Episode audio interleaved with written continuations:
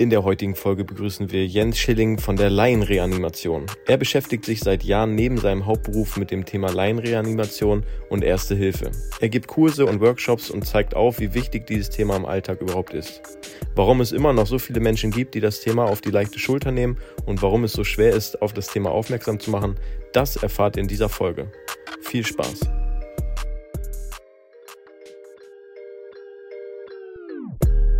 Wir begrüßen euch zum konkurrenzlosen Talk. Ob interessante Gäste, Unternehmer oder das Thema Social Media, Instagram, Facebook und Co. Wir sind deine Agentur, wenn auch du willst, dass man dein Unternehmen online sehen, hören und erleben kann. Starten wir einfach mal in den Podcast. Ja. Sehr cool. Ja, ähm, dann fange ich einfach mal an. Dann lass uns keine, keine Zeit verlieren. Herzlich willkommen, liebe Zuhörer und Zuschauer, ähm, zu einer weiteren Folge hier im konkurrenzlosen Podcast. Heute mal nicht auf unserer Couch, wie sie bei mir im Hintergrund zu sehen ist, sondern äh, aus etwas weiterer Entfernung. Ich habe äh, den Jens Schilling hier äh, bei mir. Und äh, Jens, stell du dich mal gerne ganz kurz vor. Wer bist du und was machst du? Was ist dein Background?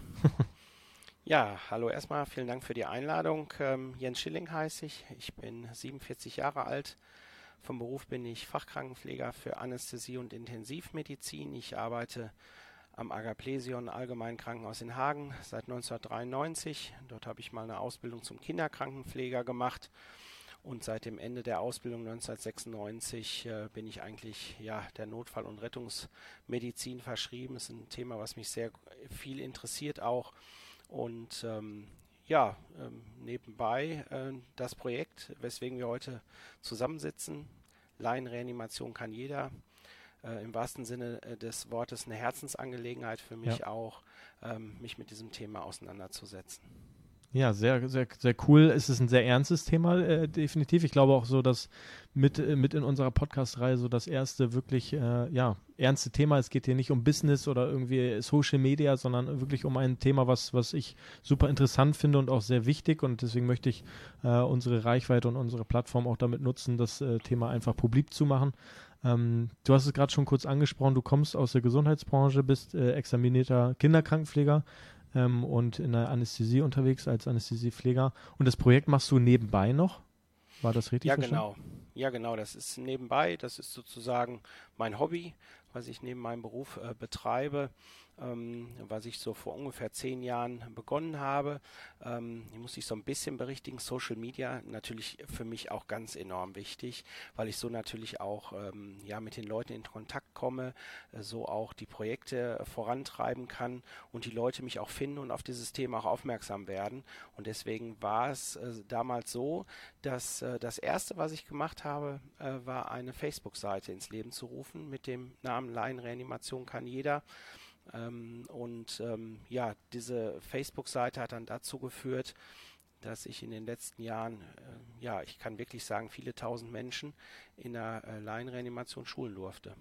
Wahnsinn. Und ähm, das ging dann bei Facebook los und äh, wie, wie hat sich das entwickelt? Hast du einfach eine Seite äh, aufgemacht und die Leute kamen von alleine oder ähm, hast du dafür Werbung gemacht und, und, oder, oder an Freunde verschickt und gesagt, hey, verschick das doch mal weiter, ist ein coole, gutes Thema, mach darauf aufmerksam oder wie lief das bei dir?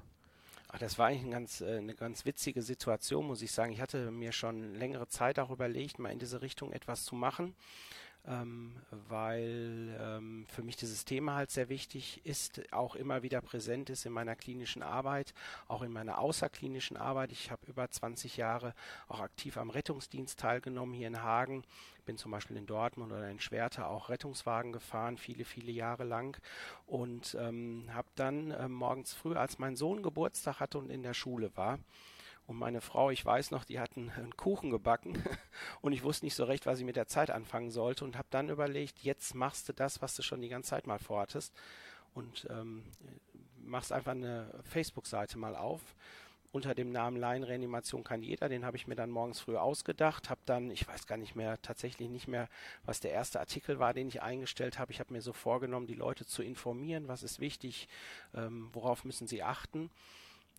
und dann hat das relativ schnell Fahrt auch aufgenommen. Ich habe natürlich dann auch in meiner Community die Leute gebeten, mal auf die Seite zu gehen, sich das Ganze mal anzugucken. Und innerhalb äh, weniger Tage hatte ich dann schon ja mehrere Leute dann auch drauf. Und äh, bis heute sind es knapp 6000 Menschen, die mir da deutschlandweit auch folgen. Ähm, Wahnsinn. Neben natürlich Instagram ähm, und auf meiner Homepage, äh, wo ich diese Informationen auch teile. Mhm. In dem, in dem Projekt geht es ja wirklich darum, äh, wie, de, wie der Name es ja schon verrät, es geht da wirklich um das, um das Thema äh, der ersten Hilfe, glaube ich, oder, oder auch der, im Fokus der Wiederbelebung. Ähm, und du nimmst den Leuten quasi auch durch die Aufklärung so ein bisschen äh, die Scheu oder die Angst auch davor zu helfen. Ist das richtig?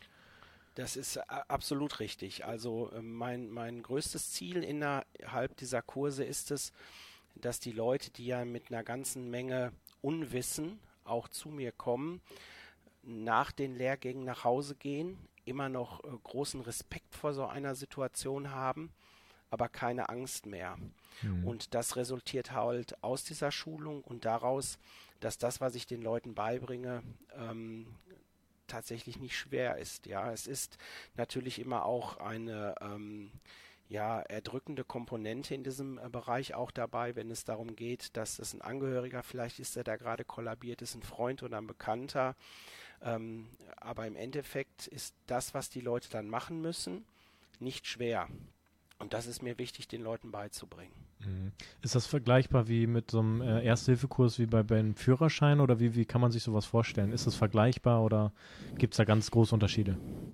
Also es gibt äh, so gut wie gar keine Unterschiede, äh, nur in der Zeit halt bei mir. Ne? Ich würde meine Kurse jetzt nicht Erste-Hilfe-Kurse nennen, weil dafür sind, äh, ist der Themenbereich zu abgespeckt. Ich konzentriere mich in meinen Fortbildungen äh, wirklich ähm, ausschließlich auf den Bereich Laienreanimation, auf den Bereich Frühdefibrillation, etwas, worüber wir uns auch noch unterhalten sollten, also Defibrillatoren etc.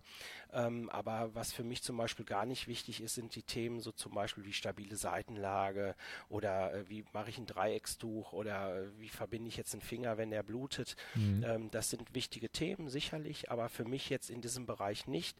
Ähm, und ich sage den Leuten meistens, wenn es ihnen Spaß gemacht hat, wenn sie wieder Interesse haben, ähm, so etwas dann auch in einem größeren Rahmen zu machen, dann sollen sie einfach sich bei einer Hilfsorganisation melden und einfach nochmal einen richtigen Erste-Hilfe-Kurs hinten dranhängen. Mhm. Was sind das für, für Menschen, die auf dich dazukommen und sagen, hey, ich hätte Interesse, mich da in dem Bereich auf, einfach aufklären zu lassen oder besuchen auch deine Kurse und deine Workshops oder Seminare? Also das sind ganz unterschiedliche Menschen. Das fängt tatsächlich an, äh, dass ich Anfragen habe aus Kindergärten, wo ich den ähm, ja, kleinen Kindern so etwas schon beibringen soll. Das ist für mich immer sehr schwierig. Das ist auch gar nicht so die ähm, Gruppe, die ich haben möchte. Da gibt es andere, die können das sicherlich viel besser, wie zum Beispiel die Björn Steiger Stiftung, die da auch explizit eigene Inhalte für hat. Ähm, auf mich kommen dann zu sehr häufig Unternehmen zum Beispiel, die ähm, innerhalb ihres Unternehmens so einen Vorfall mal hatten, dass da jemand kollabiert ist. Auf mich kommen hinzu Fußballvereine oder überhaupt Sportvereine. Ich habe seit äh, gut zwei Jahren eine Kooperation auch mit dem Fußball- und Leichtathletikverband Westfalen und mit der Deutschen Herzstiftung, wo wir solche Kurse für die Vereine dann auch schlussendlich kostenlos anbieten. Ähm, zu mir kommen ähm, ältere Herzsportgruppen zum Beispiel, Selbsthilfegruppen zu mir kommen aber auch Lehrerinnen und Lehrer. Mhm. Ähm, hier in Hagen zum Beispiel ist es so, dass die Stadt ähm, an die Schulen Defibrillatoren verteilt hat und leider vergessen hat, äh, Schulungen dafür anzubieten, was eigentlich eine Katastrophe ist, muss man sagen. Und deswegen melden sich immer wieder jetzt auch Lehrerinnen und Lehrer bei mir. Aber zum Beispiel auch ein großes Thema für uns ist ähm, das Thema Schülerausbildung, wo wir uns vielleicht auch noch ein bisschen näher gleich noch drüber unterhalten sollten. Ja, gerne. Also ich habe, ähm, ich, ich durfte tatsächlich ähm, in dem Bereich auch außerhalb meiner meines Führerscheins ein bisschen tiefer in die Materie einsteigen. Ich war äh, zwei Jahre äh, freiwillig bei der Bundeswehr und habe meinen äh, Ersteinsatzhelfer äh, Alpha quasi auch machen dürfen oder ja. Machen müssen äh, quasi, was aber auch gut ist. Und ähm, das hat mir dann auch nochmal gezeigt. Ne? Also ich hatte, habe relativ früh meinen Führerschein gemacht, so wie es viele machen mit 18.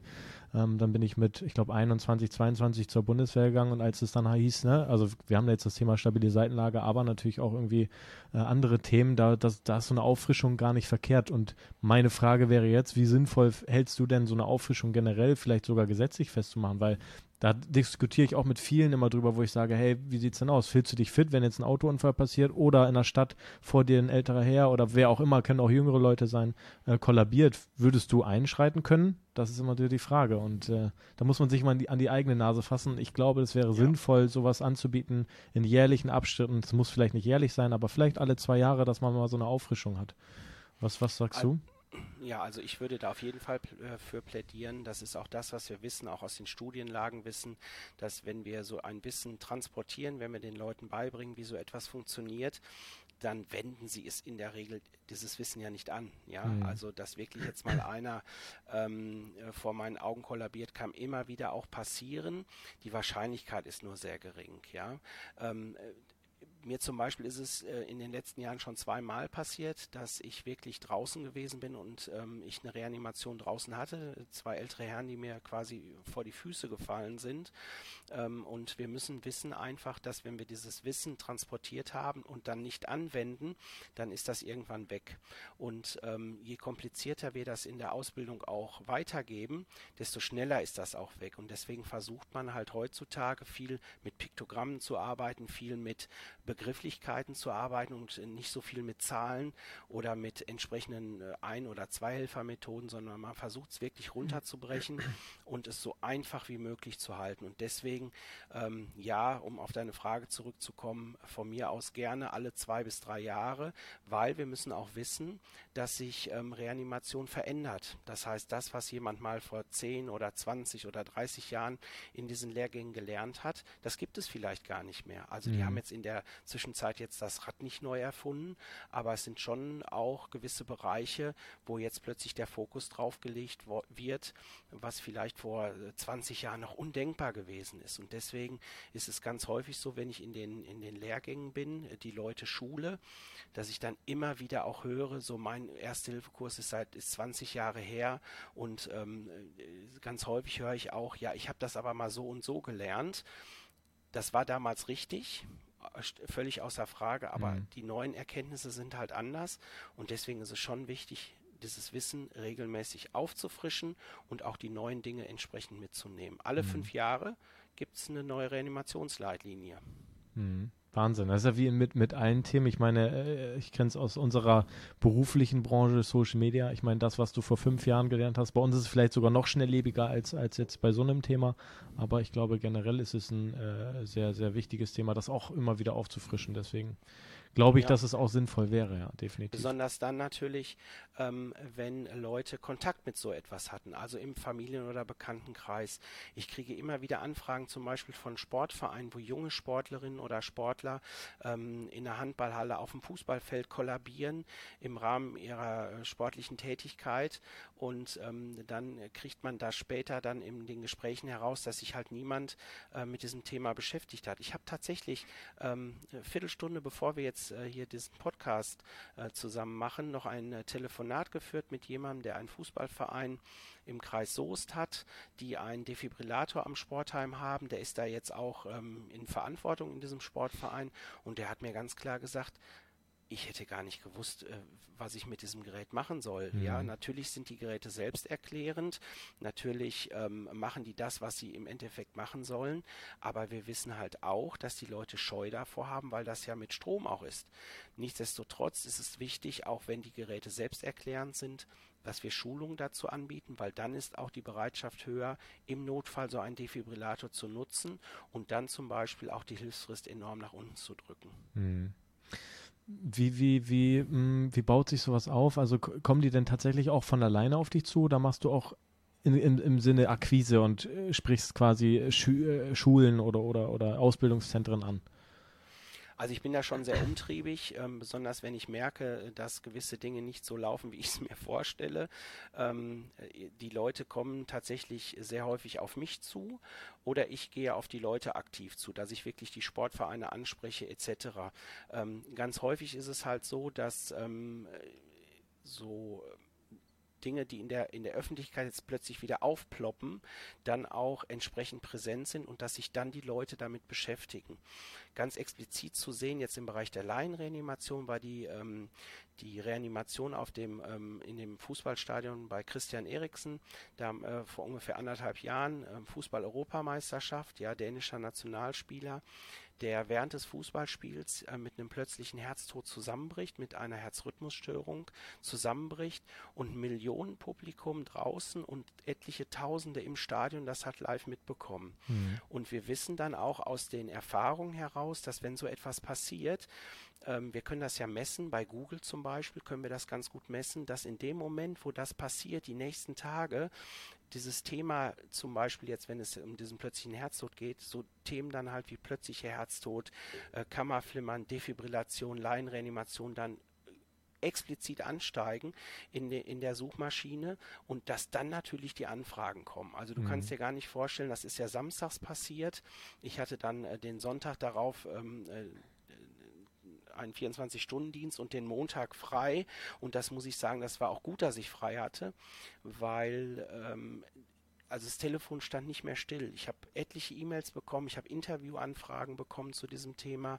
Dadurch, dass natürlich meine Seite auch sehr präsent ist, die Leute wissen, ähm, dass ich mich mit dem Thema beschäftige. Und ähm, so schlimm das für den Eriksen auch gewesen ist, er hat es ja überlebt. Im Endeffekt muss man sagen, er spielt ja wieder Fußball. Ähm, so gut, äh, nicht falsch verstehen bitte, aber so gut war das als Werbung natürlich für mhm. uns, weil in dem Moment die Leute plötzlich aufwachen und sich mit diesem Thema beschäftigen. Das heißt, schlussendlich wirklich häufig muss immer erst etwas passieren, dass die ja. Leute aktiv werden. Also die Wahrscheinlichkeit, dass jemand jetzt auf die Idee kommt, sich eine äh, Kaffeemaschine für sein Unternehmen äh, zu organisieren, die sehr teuer ist, die ist höher, als wenn er sich mit dem Thema Defibrillation auseinandersetzen mhm. würde. Lass uns gerne über das Thema äh, Defibrillation nochmal ähm, noch sprechen. Das ist ja quasi ja. gesondert, beziehungsweise ähm, Erklär uns gerne mal, ich, hat, ich hatte auf deiner, auf deiner Webseite hatte ich den Begriff Fred, ich hoffe, ich spreche es richtig aus, Fred äh, äh, gelesen. Äh, Fred ist wahrscheinlich kein Mitarbeiter von dir oder vielleicht doch, äh, äh aber erzähl uns doch mal ein bisschen was über Fred. Also Fred äh, ist ein Defibrillator der Firma Schiller Medizintechnik. Fred steht für First Responder External Defibrillator. Das heißt, es ist quasi ein Defibrillator, den ich extern aufklebe. Es gibt ja auch Menschen mittlerweile, wie zum Beispiel der Christian Eriksen, der so einen Defibrillator implantiert hat. Ne? Das passiert dann sehr häufig, wenn es so ein Ereignis gegeben hat, so eine Herzrhythmusstörung, dieses sogenannte Kammerflimmern, wenn das halt entsprechend diagnostiziert worden ist, also im Rahmen einer Reanimation Reanimationspflichtigkeit, dann bekommen äh, diese Menschen sehr häufig so einen Defibrillator, meistens in Kombination mit einem Herzschrittmacher dann in, implantiert. Ähm, wir sprechen aber von den ähm, AEDs, also von den automatisch externen Defibrillatoren, die quasi ja in vielen Bereichen mittlerweile hängen. Das sind Geräte, die vom Hersteller so konzipiert werden, dass sie ähm, kinderleicht zu bedienen sind. Häufig haben diese Geräte noch nicht mal mehr einen An- und Ausknopf, sondern in dem Moment, wo ich dieses Gerät benutzen möchte, bei dem Fred ist es zum Beispiel so sehr robust, ähm, ich kann den halt tragen, ich kann den sofort auch aus diesen Wandkästen rausnehmen. Sobald ich ihn aufmache, da ist so eine Klappe dran, dann fängt er an und redet mit dir und sagt mhm. dir halt genau, was du zu machen musst. Ne? Also bleiben Sie ruhig ähm, und folgen Sie den Anweisungen des Gerätes. Ja, dann wird nochmal darauf hingewiesen, dass man einen Notruf entsprechend über die 112 absetzen soll. Und ähm, dann wird halt erklärt, ähm, wie es dann dazu kommt, dass eventuell defibrilliert werden muss. Man hat eine Elektrodenpackung dabei, wo Elektroden drin sind. Auch da wieder einfach gehalten. Auf den Elektroden ist ein Piktogramm, was mir genau anzeigt, wo diese Elektroden dann auch platziert werden müssen auf dem Oberkörper. Und ähm, sobald das dann passiert ist, diese beiden Elektroden platziert sind, dann merkt das Gerät quasi, da kommt jetzt eine elektrische Aktivität, mehr oder weniger, vielleicht ja, vielleicht nein. Das heißt, es leitet ein EKG ab. Da ist zum Beispiel auch gar kein, gar kein äh, Monitor drauf. Du kannst da auch nichts erkennen an EKG mhm. oder so. Und dann würde das Gerät sagen, jetzt geh mal weg von äh, dem Patienten. Ähm, ich analysiere das jetzt mal. Mhm. Und am Ende steht dann immer entweder oder. Entweder wird ein Schock empfohlen, das heißt, äh, der Patient hat so eine Herzrhythmusstörung, die mit Strom behandelt werden muss, oder nicht. Nur was wir halt nicht vergessen dürfen, ist, dass ähm, zu der Defibrillation im Vorfeld und auch im Nachgang ganz sicher eine vernünftige Thoraxkompression gehört, sprich die Herzdruckmassage. Mhm. Und das zum Beispiel ist etwas, was ich in den Kursen vermittel. Du glaubst gar nicht, wie oft mich ähm, zum Beispiel Sportvereine anrufen, die mir sagen, ich habe das hier im Internet gesehen, sie vermitteln Defibrillatoren, wir brauchen so ein Gerät, aber eine Schulung bräuchten wir eigentlich nicht, die Geräte sind ja selbsterklärend. Mhm. Und das ist natürlich eine Katastrophe, muss man sagen, weil ähm, also das würde ich jetzt auch nicht mitmachen zum Beispiel. Für mich ist es wirklich wichtig, die Leute zu schulen und der Defibrillator ist nur ein Baustein innerhalb dieser Reanimationsversorgung. Ein wichtiger Baustein, ohne Frage, mhm. aber nichtsdestotrotz, und es denken ja zum Beispiel auch ganz viele, wenn ich so einen Defibrillator habe, da muss ich gar nichts mehr machen. Mhm. Da muss ich noch nicht mal mehr auf den Patienten drücken. Nur noch so und eigentlich genau. gar nicht mehr Knopf drücken. Mhm.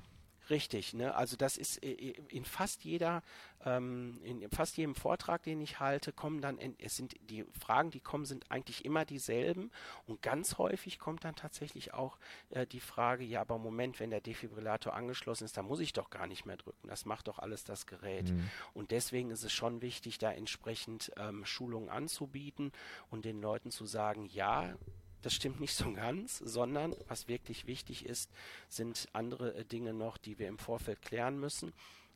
Und die Thoraxkompression, sprich die Herzdruckmassage, die hat einen sehr, sehr hohen Stellenwert in der heutigen mhm. Reanimationsversorgung. Und die äh, übt ihr in euren äh, Seminaren dann äh, quasi wie in einem Erste-Hilfe-Kurs auch in kleineren Gruppen und ähm, so, so funktioniert es dann eigentlich. Also so, so, so, so kommt man auch wieder in diese Routine rein, wie das funktioniert und wie es richtig funktioniert wahrscheinlich auch, ne? Richtig, genau. Also meine Kurse sind so aufgebaut, dass es in der Regel am Anfang einen theoretischen Vortrag gibt, wo es dann schon mal auch Zeit für Fragen sind. Ja, also die Leute können mir dann auch Fragen stellen. Ähm, manchmal ist es so, dass die die in der Runde stellen. Manchmal ist es aber auch so, dass die Leute dann, ähm, wenn es dann an die Praxis später geht, die Leute dann in so einem Vier-Augen-Gespräch Fragen stellen, weil sie sich manchmal nicht trauen, weil sie denken, das ist eine blöde Frage. Mhm. Und die sind dann immer ganz überrascht, äh, wenn ich denen sage, die Frage, die sie mir jetzt gestellt haben, die wird mir in jedem Kurs gestellt. Das heißt, im Endeffekt gibt es da ja gar keine blöden Fragen, sondern man muss einfach aufklären. Das ist, das ist, äh, glaube ich, das Allerwichtigste. Und meine Kurse bauen sich halt nach den drei Be äh, Begrifflichkeiten auf, nämlich nach den Begrifflichkeiten prüfen, rufen und drücken. Und wenn das entsprechend durchgeführt worden ist, dann geht es in den Bereich Beatmung bzw. Defibrillation. Aber primär ist für mich immer wichtig, das Erkennen des Herz-Kreislauf-Stillstands einem Laien zu erklären mit einfachen Hilfsmitteln, mit einfachen Worten, den Leuten sagen, wie man einen Notruf absetzt, dann gibt es zum Beispiel die Möglichkeit, dass die Leitstellen-Disponentinnen und Disponenten eine sogenannte Telefonreanimation anbieten. Das heißt, die leiten dann den Laien quasi übers Telefon an, was sie tun müssen in der ähm, Herzdruckmassage zum Beispiel und dann entsprechend ähm, äh, dann auch gucken, wo ist ein Defibrillator, wie kann ich den organisieren, mhm. wie kann ich den auch vernünftig in diese Reanimation jetzt einbinden. Wahnsinn.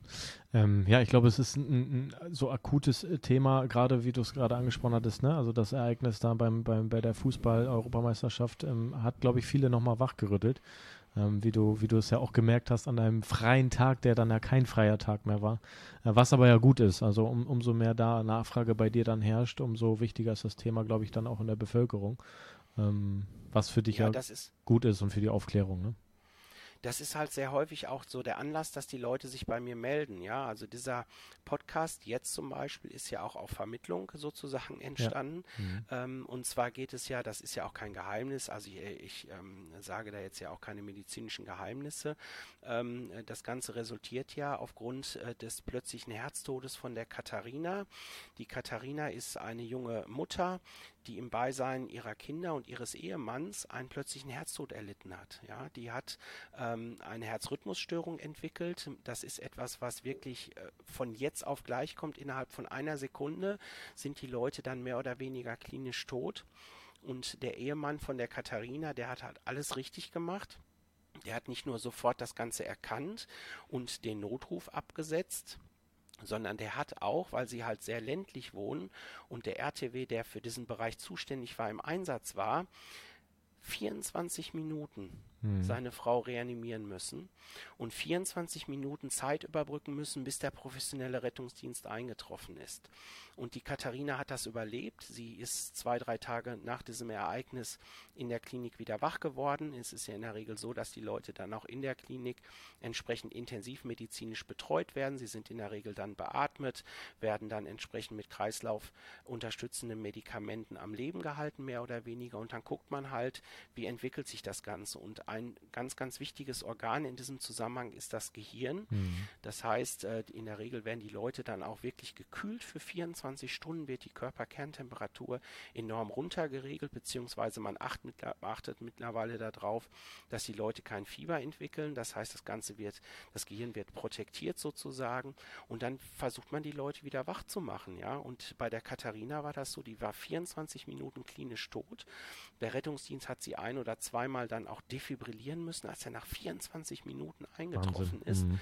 Und ähm, aus dieser Geschichte zum Beispiel ist auch etwas Schönes entstanden, denn wir haben oder ich konnte zum Beispiel aufgrund dann von Empfehlungen in dieses Dorf gehen, die Dorfbewohner in der Laienreanimation schulen.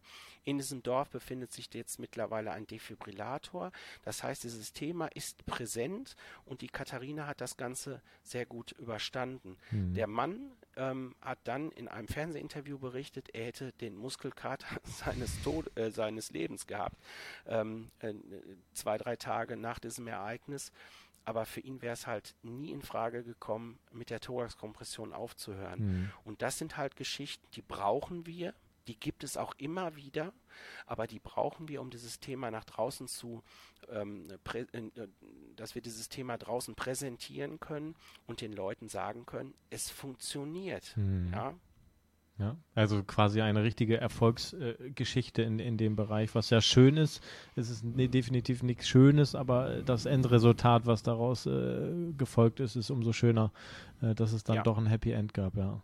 Ja, total. Ja, wir haben ungefähr in Deutschland pro Jahr so circa 70.000 Menschen, die jedes Jahr außerhalb einer ähm, Klinik einen Herz-Kreislauf-Stillstand erleiden. Und das große Problem, was wir haben, ist das relativ schlechte Überleben, was aktuell ungefähr bei 11 Prozent nur liegt. Und dieses schlechte Überleben liegt unter anderem halt auch daran, und jetzt kommt es wieder zu meinem Kernthema, weil die Laienreanimation in einer Vielzahl von Fällen nicht angewandt wird. Mhm. Aus welchen Gründen auch immer. Ja, wir haben aktuell ungefähr eine Laienreanimationsquote von 40, 42 Prozent in Deutschland.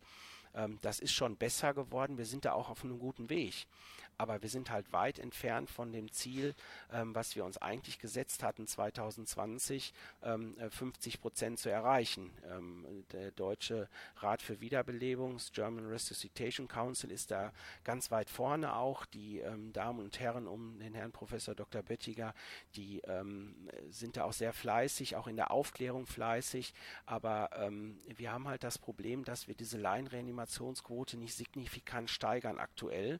Natürlich hat Corona uns da auch ins Knie getreten, sage ich mal. Mhm. Aber ähm, wir müssen halt diese Laienreanimationsquote nach oben bringen andere europäische Länder, vor allen Dingen die nordischen Länder oder die Niederlande, ähm, sind uns da weit voraus. Und jetzt äh, liegt es an dir, mich zu fragen, warum das so ist. Du, Jens, warum ist das denn so? das ist eine gute Frage. es ist deswegen tatsächlich so ähm, aktuell, weil wir es nicht schaffen, flächendeckend in die Schulen zu kommen. Mhm. Es ist also so, dass wir aus den Studien wissen, dass in den Ländern, in denen die Laienreanimationsquote wesentlich höher ist, also wir sprechen hier teilweise 70 auf 70, 75 Prozent und mehr, ähm, liegt es einfach daran, dass die Länder es seit Jahren schaffen, dieses Thema in den Unterricht zu implementieren. Ähm, ab siebte Schulklasse zwei, drei Schulstunden pro Jahr zu investieren und die Schülerinnen und Schüler in der Laienreanimation auszubilden. Mhm. Äh, in Deutschland haben wir das überhaupt noch nicht geschafft. Wir haben es äh, aktuell in nur zwei Bundesländern, dass wir das flächendeckend schulen. Und äh, ich zum Beispiel in Nordrhein-Westfalen bin gemeinsam auch mit dem Deutschen Rat für Wiederbelebung seit vielen, vielen Jahren dran, ähm, dass wir es hier wirklich schaffen, das flächendeckend in die Schulen zu bringen. Aber ähm, unser Wille äh, trifft halt auf ein ja ziemlich kaputtes und marodes Schulsystem, mhm. ähm, wo die Lehrerinnen und Lehrer schon eine ganze Menge andere Dinge zu, zu, tun haben, die auch nicht funktionieren. Und wenn du denen jetzt kommst und sagst, ihr müsst jetzt noch freiwillig irgendwas machen, dann funktioniert das halt nicht. Das heißt, es muss in den Schulplan aufgenommen werden. Und da hakt es halt aktuell hm. ziemlich dran. Aber woran liegt das? Also woran, ich, ich frage, also das wäre auch so meine Idee gewesen, warum geht man nicht direkt in die Schulen, ne? Und wenn du sagst, das gestaltet sich schwierig, stelle ich mich immer die Frage, okay, aber was für ein Thema, also ist denn noch wichtiger als das Überleben meiner Mitschüler oder auch generell von, von Mitmenschen, die, die in, in einer Notsituation sind? Also ja, also es ist eine Katastrophe, um das mal ganz äh, vorsichtig ja. zu formulieren. Ähm, mein Sohn ist jetzt in der 11. Klasse im, auf dem Gymnasium und es ist in den letzten Wochen eigentlich fast täglich so, dass Stunden ausfallen. Mhm. Ja, ähm, jetzt haben wir in Nordrhein-Westfalen das Problem gehabt, dass die noch nicht mal vernünftig ihre Abi-Klausuren abrufen konnten. Ja, das heißt, dieses ganze Schulsystem, in, in, ich spreche jetzt nur erstmal für Nordrhein-Westfalen, ist in weiten Teilen äh, absolut am Limit und ähm, deswegen ist es halt sehr schwierig, ähm, auf freiwilliger Basis so etwas dann auch in die Schulen zu bringen. Das heißt, wir brauchen das Schulministerium. Es, äh, ich selber hatte schon auch einen Termin mit der Schulministerin. Es hat jetzt vor ein paar Wochen wieder einen Termin mit der Schulministerin, mit, mit der Schulministerin gegeben ähm, oder Bildungsministerin, wie immer man es auch nennen mag. Mhm. Ähm, äh, in Essen zum Beispiel, da ist eine Schule, die ich da auch entsprechend eingebracht habe, die auch Puppen haben. Aber das sind alles immer nur so Flick, äh, wir, Einzelfälle. Wir so Flick, genau, wir legen da einen Flickenteppich, mhm. aber machen das Ganze nicht ähm, flächendeckend, ja. Mhm. Und ähm, deswegen wird das nicht funktionieren. Wir können auch nicht jeden Schüler einzeln ausbilden, das geht nicht, sondern wir brauchen die Lehrerinnen und Lehrer als Multiplikatoren. Mhm. Und ich kann dir zum Beispiel bei mir sagen, ich bin da sehr ähm, aktiv gewesen auch in diesem Thema, bin aber äh, momentan total frustriert, weil wir da überhaupt nicht weiterkommen. Ich war zum Beispiel im Hagener Schulausschuss zweimal und habe dieses Thema vorgestellt. Ich bin in den Schulen gewesen, habe dieses Thema vorgestellt. Und äh, die, die Rückmeldung äh, zum Beispiel nach meinem letzten Besuch im Hagener Schulausschuss waren null. Also mhm. es hat mhm. sich niemand gemeldet. Ähm, ich habe jetzt mal wieder eine Anfrage bekommen von einer Schule. Auch das ist eigentlich ähm, ein Witz, muss man sagen. Die Stadt hat äh, den Schulen hier in Hagen äh, Defibrillatoren äh, aus, aus Fördermitteln äh, gekauft und hat die irgendwie in die Schulen gebracht. Hat aber wirklich keinem informiert, hat auch keinen ähm, geschult, weil der Witz an der Sache ist ja, äh, da die Defibrillatoren von der Stadt in die Schulen gehängt worden sind, ist, sind die einzigen Leute, die die Stadt theoretisch schulen könnte, die städtischen Angestellten, sprich die Hausmeister. Mhm. Die Lehrerinnen und Lehrer sind aber Landesangestellte und die dürfen die gar nicht schulen. Und es ist einfach, es ist, wenn man sich mal wirklich ähm, Gedanken über dieses Thema macht, muss man sagen, es ist einfach unfassbar schlecht, auch was äh, in weiten Teilen da so abläuft, mhm. ja. Dann sollten wir vielleicht den, den Podcast und unsere Folge mal dazu nutzen. Ich meine, unter unseren Zuhörern, und das sind nicht gerade wenige, ist bestimmt der ein oder andere, der äh, irgendwie zur Berufsschule geht, zur Schule geht, vielleicht selber Lehrkraft ist ähm, und ähm, das Thema vielleicht an seine eigene Schule herantragen möchte, kann, möchte, wie auch immer.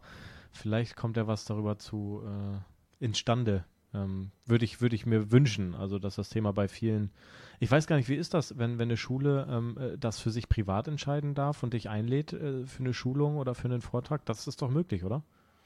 Ja klar, also im Endeffekt ist sowas immer möglich. Ähm, das Problem, was ich halt habe, ist, das sind halt wirklich nur ähm, punktuelle Ausbildungen, die ich dann machen kann. Mhm. Und es hat nichts mit Nachhaltigkeit häufig zu tun, weil diese Schule müssten dann halt auch ein Projekt ins Leben rufen. Das Ganze müsste natürlich evaluiert werden. Es müsste geguckt werden, welche Schülerinnen und Schüler haben wir geschult, wie machen wir das im nächsten Jahr weiter. Ja, wer ist für die Hardware zuständig, also sprich für die Reanimationspuppen, diese Torsos, die man dann anschaffen mhm. muss, ja muss jetzt äh, jede Schule äh, 30 eigene ähm, Torsos haben oder können sich nicht drei Schulen ähm, äh, diese Torsos teilen, die dann zentral gelagert werden und dann bei Bedarf entsprechend geholt werden, ja. Ähm, das sind alles so Sachen. Ich selber habe zum Beispiel angeboten für Hagen, dass ich so drei, vier Termine im Jahr anbiete, wo ich die Lehrerinnen und Lehrer schule. Übrigens, dieses Schulungskonzept ist ja nichts, äh, was ich mir jetzt selber ausgedacht habe, sondern dieses Schulungskonzept kommt ja auch vom Deutschen Rat für Wiederbelebung, was man dann an den, äh, den Lehrern an die Hand geben würde, was die dann mit in ihre, äh, in ihre Klassen nehmen.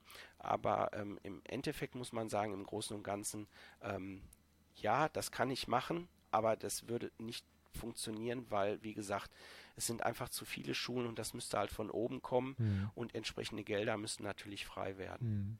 Bist du. Und die Schüler, Entschuldigung, eins muss ich noch dazu mhm. sagen, die Schülerinnen und Schüler, die finden das richtig super, mhm. weil das halt ein praxisnaher Unterricht ist. Ähm, man äh, zeigt den Schülerinnen und Schülern wirklich etwas Wichtiges fürs Leben und wenn man die jetzt in der siebten, achten, neunten, zehnten Klasse schult, von mir aus auch dann noch Richtung Abitur auch noch schulen würde, dann hätten die, und das ist dann wieder zurück zu deiner, äh, zu deinem ähm, Eingangssatz, nicht etwas nur, was ich nur beim Führerschein mitbekomme, mhm. sondern wenn ich zum Führerschein komme, braucht mir das schon gar keiner mehr erzählen, weil ich genau weiß, wie das funktioniert. Hm. Ja, stimmt. Ja. Ähm, bist du bist du denn auch äh, überregional unterwegs? Das heißt, du bist deutschlandweit unterwegs mit dem Projekt oder bist du regional begrenzt? Also wenn es die Zeit zulässt, sicherlich auch mal über äh, die Grenzen Nordrhein-Westfalens hinaus. Ich war zum Beispiel mal in einer Schule in Berlin, da hat mich ein Schüler angesprochen, der hat mir eine E-Mail geschrieben, der hatte eine ähm, Mitschülerin, die auf dem Schulhof kollabiert ist damals, ist jetzt ein paar Jahre her, auch mit einem plötzlichen Herztod, sie ist leider verstorben und für ihn, der war jetzt, lass mich nicht lügen, der war 15, 16 mhm. Jahre alt, der Schüler, ähm, für ihn war es sehr beeindruckend, dass halt so keiner, auch die Lehrkräfte nicht genau wussten, was zu tun ist und dieses Mädchen da mehr oder weniger gelegen hat und hat mich dann eingeladen. Ich bin dann nach Berlin gefahren, jetzt nicht nur deswegen, sondern ich war tatsächlich da auch ähm, in Berlin unterwegs und habe dann in der Schule was gemacht. Ich war ähm, schon in anderen Bundesländern und habe dort Schulungen durchgeführt, aber es ist halt mehr oder weniger Hobby von mir ähm, und deswegen ähm, die Arbeit geht da, geht da vor. Ich habe einen Vollzeitjob, aber wenn es dann die Zeit äh, zulässt, an freien Tagen oder auch im Urlaubsbereich, sicherlich auf jeden Fall ähm, dann auch mal außerhalb mhm. der Community hier in, in Nordrhein-Westfalen. Ziehe ich auf jeden Fall erstmal meinen imaginären Hut vor, äh, dass du das alles neben deinem Fulltime-Job machst, äh, welcher sowieso schon, glaube ich, sehr äh, strapazierfähig ist. Ähm, oder sehr, sehr nicht belastend, sondern auch einfach äh, ja anstrengend, glaube ich. Also in dem Bereich äh, tätig zu sein, ähm, ist ja auch eine gewisse Belastung. Ne? Und das dann nebenbei noch zu machen, äh, ziehe ich einfach meinen Hut vor. Das ist ja großen Respekt. Ist eine, ist eine ja, es ist, es ist, ja, daraus ist es ja entstanden, dieses Projekt. Mhm. Ne? Also es ist immer wieder so, dass ich nicht nur mit den Menschen in äh, Kontakt komme, die reanimationspflichtig sind oder gewesen sind, sondern ich komme auch mit Menschen in Kontakt, die so etwas gesehen haben oder mit den Angehörigen. Mhm. Und ganz häufig ist es dann halt so, dass wenn man dann ins Gespräch mit diesen Menschen kommt, dass äh, dann immer zwei Dinge so im Fokus sind. Das erste ist, dass die Leute den Moment, wo sie dann selbst entscheiden mussten, das ist jetzt hier eine Reanimation, also eine Wiederbelebung, diesen Schritt zu wagen, das ist schon immer etwas, was ähm, sehr schwierig für die Menschen ist. Und dann natürlich auch, wenn sie dann nichts gemacht haben zum Beispiel, dass man sich dann sehr häufig dann auch Vorwürfe macht, so nach dem Motto, was wäre, wenn ich da wenigstens drauf rumgedrückt hätte, mhm. in Anführungsstrichen, mhm. ja. Und ähm, das war für mich so ein, so, ein, so ein Aufmacher auch zu sagen, ist das jetzt wirklich schwierig? Laienreanimation an die Menschen zu bringen, habe mich dann mit diesem Thema näher beschäftigt und muss sagen, gerade diese ja markanten äh, Begriffe wie dieses Prüfen, Rufen, Drücken, Defibrillation mit einem entsprechenden Laiendefibrillator äh, in den Schulungen den Leuten das entsprechend beizubringen, Notruf absetzen, die ganzen Bausteine, die wir da noch haben, ne, diese Helfer vor Ort Systeme zum Beispiel, die Telefonreanimation, die führt ja dazu, dass die Wahrscheinlichkeit, dass man ähm, so etwas überlebt, ja immer weiter steigt mhm. in den letzten Jahren. Aber wir sind halt immer noch nicht da, wo wir hinkommen wollten. Ähm, Telefonreanimation können wir Zehntausende lebende, Leben im, im Jahr retten, wenn es wirklich flächendeckend umgesetzt wird. Und auch da ist es sehr häufig so, obwohl wir wissen, dass es funktioniert, gibt es immer noch Leitstellen, die da auch nicht mitmachen, mhm. aus welchen Gründen auch immer. Mhm. Wahnsinn, ja. Ja, sollte, sollte man in dem Bereich einfach, einfach äh, ja, fokussieren und, und weitermachen. Ich glaube, das ist in, in jedem Bereich wichtig, äh, gerade wenn man sich für, für irgendeinen Bereich einsetzt und bei dir ist es umso wichtiger, dass man daran dran bleibt. Ich meine, du machst es ja jetzt schon über viele Jahre. Ja, ja, ja man merkt halt auch, ähm, also der Erfolg ist ja da, mhm. ja. Ähm, ich habe jetzt noch keinen gehabt, der mich angerufen hat und hat gesagt, Jens, ich war vor drei Wochen bei dir im Kurs, mir ist gestern einer vor die Füße gefallen, ich habe den reanimiert und wiedergekriegt. Also solche Rückmeldungen gibt's äh, gibt's bis jetzt noch nicht. Ne? Aber ich bin schon sicher, dass die Leute, wenn sie denn aus so einem Kurs rauskommen, und ich versuche diese Kurse auch immer locker zu halten. Also für mich ist es jetzt nicht ein reiner, reiner Frontalunterricht, wo ich den Leuten jetzt was einprügel sozusagen mhm. und sage, so wird's jetzt gemacht, sondern ich versuche das dann wirklich auch in den Gesprächen heraus mit den Menschen entsprechend zu, auszuarbeiten und denen dann auch wirklich zu vermitteln, ja, es ist eine seelische Belastung, vollkommen steht das außer Frage, mhm. aber das interessiert jetzt nicht. Mhm. Du musst jetzt einfach funktionieren und funktionieren heißt in der Regel, das wissen wir heute aus den Studien, zwei Sachen, die ganz, ganz wichtig sind. Das ist die Herzdruckmassage, die wir eigentlich ohne ähm, Pause und auch ohne Verzögerung anwenden müssen. Und wir wissen auch, wenn dann noch ein Defibrillator in der Nähe hängt, der zeitnah, sprich in äh, Sekunden oder in wenigen Minuten durch einen zweiten oder dritten Helfer dann zum Patienten gebracht werden kann, bevor der Rettungsdienst eintrifft, das, über, äh, das Überleben ähm, steigert, in, steigert sich damit enorm. Wir haben Überlebenswahrscheinlichkeiten von über 60 Prozent, wenn wir das vernünftig anwenden. Mhm. Ja, und das muss einfach in die Köpfe rein, denn ähm, es kann jeden von uns treffen. Ja? ja? also es sind jetzt nicht nur ältere Menschen, die so etwas haben. Ähm, Im Zusammenhang mit Sport zum Beispiel haben wir in Deutschland jedes Jahr ja so zwischen 700 und 1000 Menschen, die einen plötzlichen Herztod im Fitnessstudio, auf dem Sportplatz, in der Sporthalle erleiden. Mhm. Ne? Ja, ja. Also das Thema wird, wird glaube ich, auch äh, immer präsenter. Also wie du, wie du anfangs schon gesagt hast, ich glaube, bei vielen Dingen ist es so, dass erst was passieren muss und die Leute dann ins Grübeln kommen und dann in die, in die Handlung auch kommen. Ähm, so wie es bei vielen Sportvereinen, Schulen vielleicht ist, wo sie sagen, oh, jetzt hatten wir bei uns an der Schule einen Fall, jetzt müssen wir tätig werden. Und oftmals ist es dann ja leider ja. zu spät, ne? Also in dem Fall ähm, ja, spricht man da über ein Menschenleben. Das ist dann nicht, da geht irgendwas kaputt oder man baut irgendwie was, was auf oder keine Ahnung. Da geht es wirklich um Menschenleben, ja. Das ist ja, präventiv mit diesem Thema umgehen tatsächlich ja. Mhm. und im Vorfeld sich schon Gedanken machen. Ja, äh, ein Beispiel: äh, Fußball, Handballmannschaft nenne ich jetzt nur mal als Beispiele. Die haben meistens eine Saisonvorbereitung. Ja, in den Sommermonaten dann äh, laufen die dreimal die Woche durch den Wald. Ja, sind alle völlig abgehetzt. Dann gibt es so Teambuilding-Maßnahmen. Man versucht die Mannschaft dann auch zusammenzubringen. Die Jungs und Mädels sollen sich entsprechend finden. Mensch, ruf doch an, zwei Stunden Reanimation dazwischen, mhm. das lockert das Ganze auf und äh, wie gesagt, wir erleben es ja immer wieder auch in, im Bereich der, der äh, Community im Sport, dass junge Leute da plötzlich ähm, mit einem plötzlichen Herztod auf dem äh, Fußballplatz liegen ne? oder ja. äh, sonst irgendwelche ähm, schlimmen Dinge passieren und die Leute wissen einfach nicht, was sie machen sollen. Und äh, zum Beispiel, ich kann das sagen für Nordrhein-Westfalen, ja, für den Fußball- und Leichtathletikverband Westfalen, für die Fußballvereine ist das kostenlos. Mhm. Also da kommt einer, der erzählt äh, schlaue Sachen, zwei Stunden, der zeigt dir, wie, wie Leben retten funktioniert, was du ja nicht nur im Verein nutzt, sondern überall, wenn das in dann allen passiert. Mhm. Genau, ja. Und das Ganze wird sogar kostenlos angeboten, weil es äh, übernommen wird, ja. Also mehr kann man nicht anbieten. Mhm, das stimmt, ja. Jens, ich glaube, ähm, ich bedanke mich bei dir erstmal für, für den Einblick, äh, den du uns heute hier in das Thema, in das wichtige Thema gegeben hast. Ähm, ich glaube, das sensibilisiert nochmal ganz, ganz viele und ähm, hoffentlich äh, haben wir einige zum, An zum Nachdenken angeregt. Ähm, ja, und bedanke mich erstmal für die, für die Podcast-Folge. Ähm, zum Abschluss habe ich aber noch eine Frage und wenn du unseren Podcast gehört hast, weißt du, welche Frage jetzt folgen wird? Ja, sag mal, nochmal. Jens, was macht dich konkurrenzlos? Ähm, ich vermittle eigentlich ein gutes Gewissen für die Menschen und sie gehen mit einem guten Gewissen nach Hause und äh, ganz häufig ähm, kann man das dann auch wirklich privat nutzen. Sehr gut. Wenn man es wenn man's muss, also um Gottes Willen, also es ist schwierig, mhm. äh, dieses Thema wirklich dann auch ähm, entsprechend an die Leute zu bringen. Ja, super. Dann bleibt dran, tolles Projekt.